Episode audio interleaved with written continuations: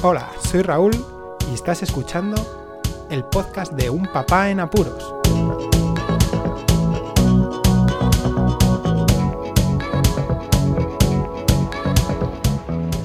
Hola, pod escuchas, bienvenidos a un nuevo episodio del podcast de Un Papá en Apuros. Hoy es domingo, es algo excepcional, pero para excepcional, el momento histórico que estamos viviendo toda la humanidad con el tema de esta enfermedad llamada COVID-19.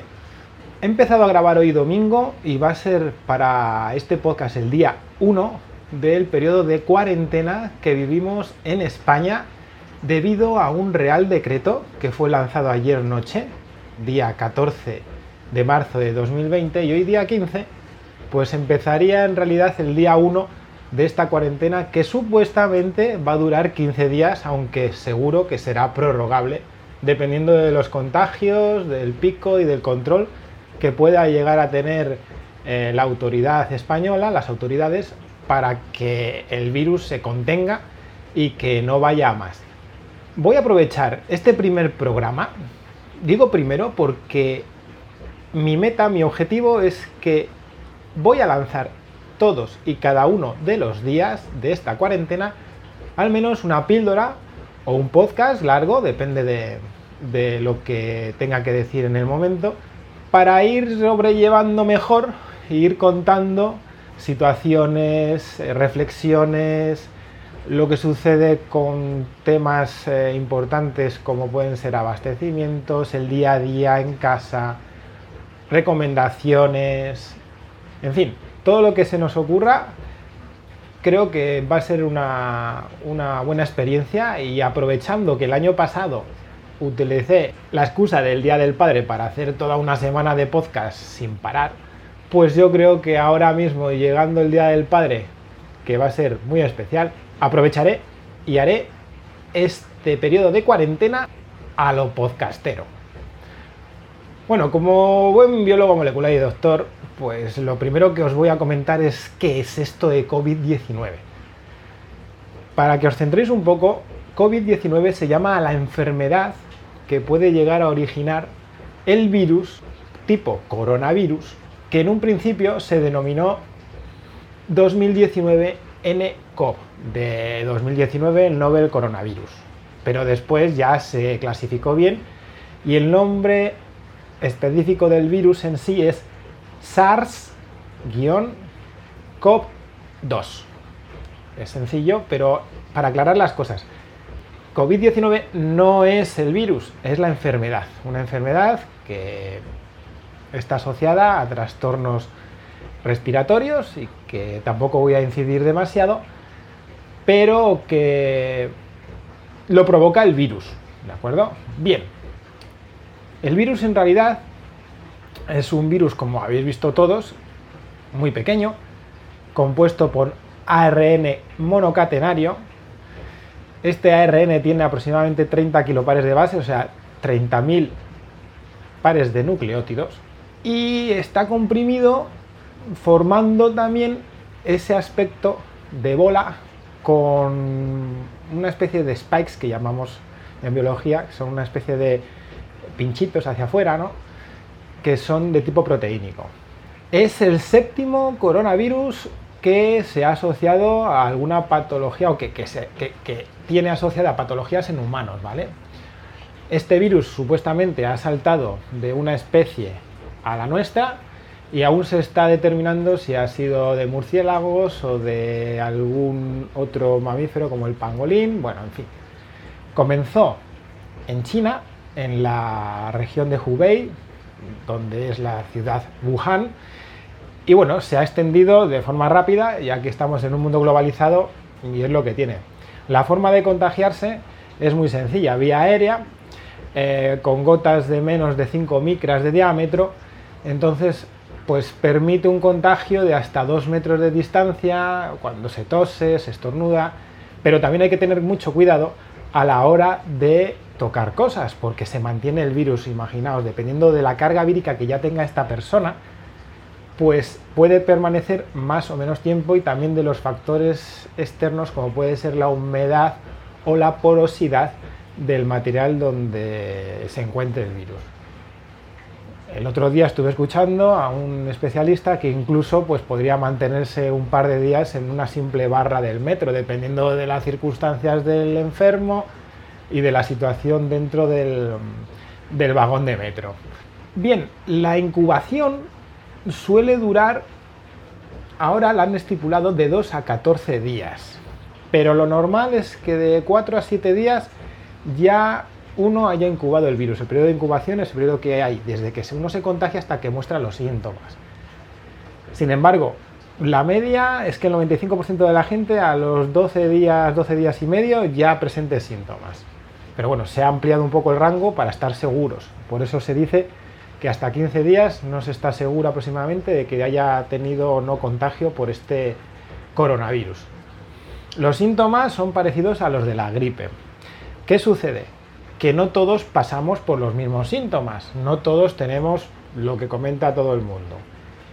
Tos seca, fiebres relativamente altas o dolores de cabeza musculares.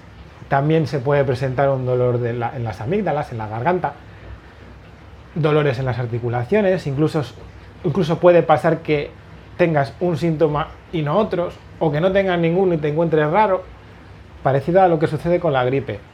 Va a tener mucha incidencia en la gente más mayor, anciana, y que tenga problemas, ya no solo respiratorios y también a lo mejor cardiovasculares que no les permitan luchar en condiciones con la enfermedad.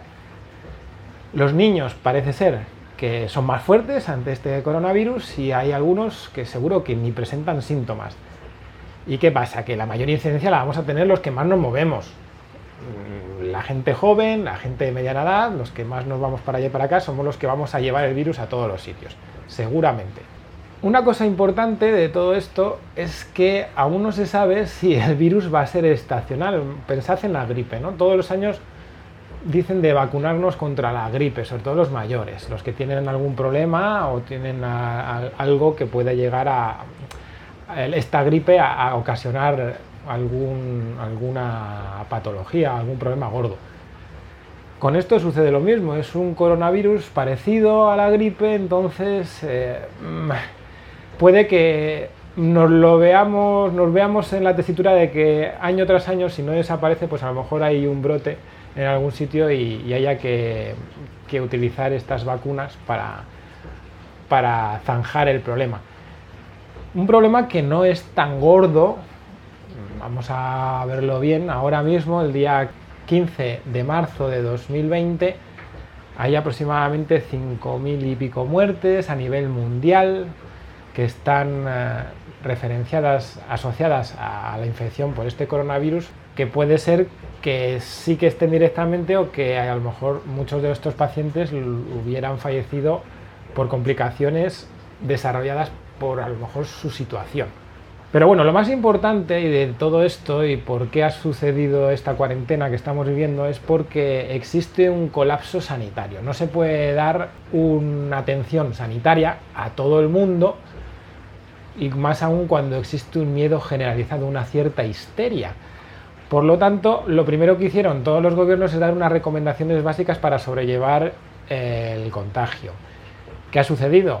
Pues que evidentemente se han visto relativamente desbordados ante la situación y más aún un sistema sanitario como el español, que es público, no puede colapsarse, no puede dejar otros enfermos de muchísima mayor gravedad por eh, la visita de otros supuestos o que haya que invertir mucho tiempo en el estudio de los contagios o posibles contagios o posibles enfermos de este coronavirus, de esta COVID-19.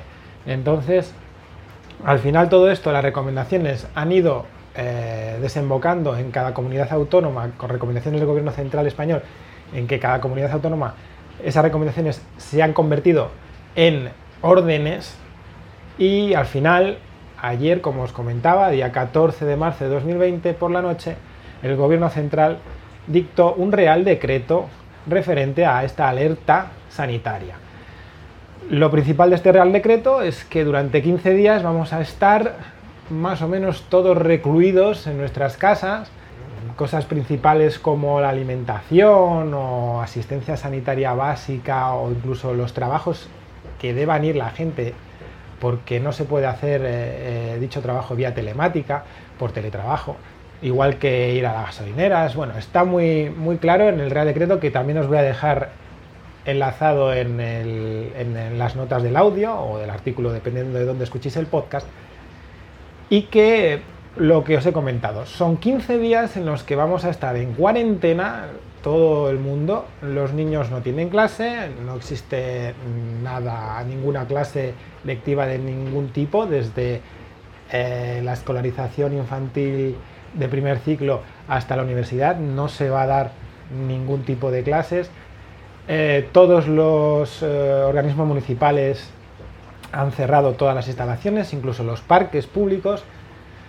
Y bueno, en fin, que este podcast va a servir para informaros un poquito sobre el tema este del coronavirus, de cómo lo estamos viviendo y de lo que sucede en España, y para anunciar lo que os he comentado, que voy a publicar día a día un pequeño podcast o largo, dependiendo de lo que tenga que decir, para comentar mm, la situación y sobre todo alguna recomendación o curiosidad que nos suceda a lo largo de estos 15 días que pueden ser prorrogables sin ningún problema. También os voy a dejar, ya que mi deformación profesional me lo requiere, un enlace a un artículo que se publicó al comienzo de, estos contagios, en enero, porque todo esto comenzó a finales de diciembre, creo que fue 30 de diciembre de 2019 cuando se detectó la infección por el coronavirus en China y a principios de enero ya fue cuando empezaron a moverse todas las maquinarias para detección, identificación del virus e incluso unas pruebas de laboratorio muy curiosas para que la gente observe qué es lo que se hace de forma básica para identificar el coronavirus y saber el problema en sí biológico que estamos tratando todos. Bueno, nada más, hasta aquí ha llegado el primer podcast en este día 1 de cuarentena. Y atentos porque todos los días os voy a dejar eh, un nuevo episodio para que esta cuarentena se sobrelleve mucho mejor. Muchísimas gracias por escucharme, un saludo y hasta luego. Podéis contactar con un papá en apuros mediante el correo electrónico abierto las 24 horas del día, unpapaenapuros@rauldelapuente.com. También podéis seguir las cuentas de Twitter y Facebook oficiales, arroba un papá en apuros. Estamos en todas las plataformas de podcasting y para que incluyáis el programa en vuestro gestor de podcast favorito podéis utilizar la dirección corta bit.ly barra un papá en apuros. Para que no os preocupéis, toda la información sobre el podcast se encuentra en unpapanapuros.rauldelapuente.com y también en las notas de cada episodio.